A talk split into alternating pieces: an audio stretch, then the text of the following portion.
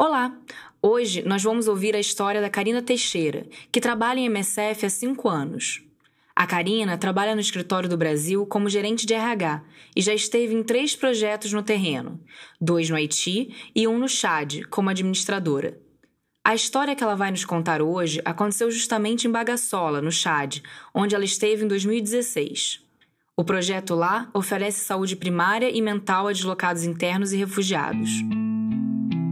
Chegar no Chad para mim foi muito impactante. O Chad é um dos países mais pobres do mundo e eu saí daqui do Brasil na época do Natal e cheguei lá no dia 24 de dezembro. Desde o começo eu já pude perceber a situação que aquelas pessoas vivem, de muita vulnerabilidade. No dia seguinte que eu cheguei, eu já fui direto para o campo, que são basicamente 12 horas da capital. Era uma área bem remota mesmo. E já no caminho eu vi um pouco do da população que a gente ia atender, que era uma população que estava basicamente fugindo, fugindo do Boko Haram, que é um grupo que estava fazendo muitos ataques na região. Que era, a região era bem ali na fronteira com a Nigéria, então a gente tinha refugiados que vinham da Nigéria e a gente tinha deslocados internos do próprio Chad, fugindo das suas casas, deixando tudo para trás. E isso já me impactou muito, ver essas casinhas que na verdade eu falo casas, mas eram basicamente tendas. Então, já foi o primeiro contato. Logo depois, quando eu comecei a me ambientar, a trabalhar no projeto como administradora, um dos papéis que a gente tem é o RH, que é o Recursos Humanos, então está muito atento à realidade dos nossos funcionários. Então eu já cheguei e já fui visitar o campo e me chamou muita atenção, principalmente no campo de deslocados internos, que eles viviam em tendas com base de graveto, de palha, como as mulheres eram chefes de família.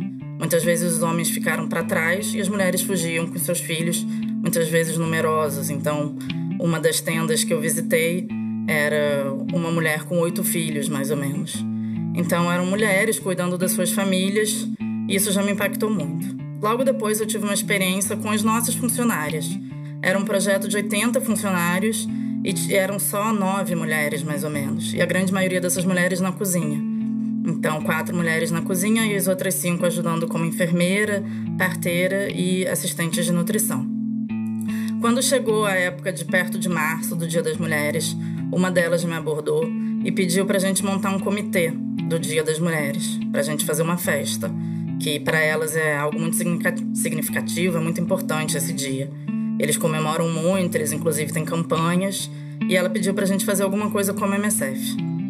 Eu me reuni com elas, assim a gente fez, toda sexta-feira a gente se reunia, mas eu pensei que a gente tinha que fazer algo mais, não só uma festa. A gente tinha que pensar um pouco na realidade delas, refletir sobre o trabalho, refletir o quanto elas eram essenciais para ajudar essa população vulnerável. Então o que eu fiz foi visitá-las no campo. Eu visitei uma a uma nos seus projetos, é, parteira, enfermeira, assistente social e também as moças da cozinha. Eu tirei uma foto com cada uma delas, elas ficaram super orgulhosas da gente estar tá dando uma atenção. E no final a gente fez um painel com a foto de cada uma trabalhando e eu pedi que elas escrevessem um pequeno texto do que, que elas desejam para as mulheres no futuro. E a que mais me impressionou foi a parteira. Ela fez um texto que depois virou um discurso sobre o trabalho dela, sobre como as mulheres não deviam morrer dando vida, que é algo que talvez a gente não veja aqui na nossa realidade do Brasil mas lá na África pode acontecer bastante e lá principalmente as mulheres em fuga. Então o nosso trabalho era dar assistência a essas pessoas e o trabalho dela em específico era atender as mulheres grávidas e em trabalho de parto também acompanhar e assegurar que tudo desse certo. E isso para ela era muito importante e para ela era essencial que ninguém morresse.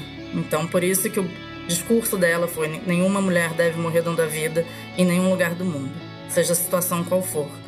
E eu voltei com essa lembrança todo 8 de março, desde então. Eu olho aquela foto com carinho que a gente tirou das mulheres, eu vejo quanto elas estavam contentes da gente relembrar. E me faz pensar muito em como a gente não pode deixar que essas pessoas virem, virem invisíveis, como as histórias delas devem ser contadas, como elas devem ser sempre lembradas.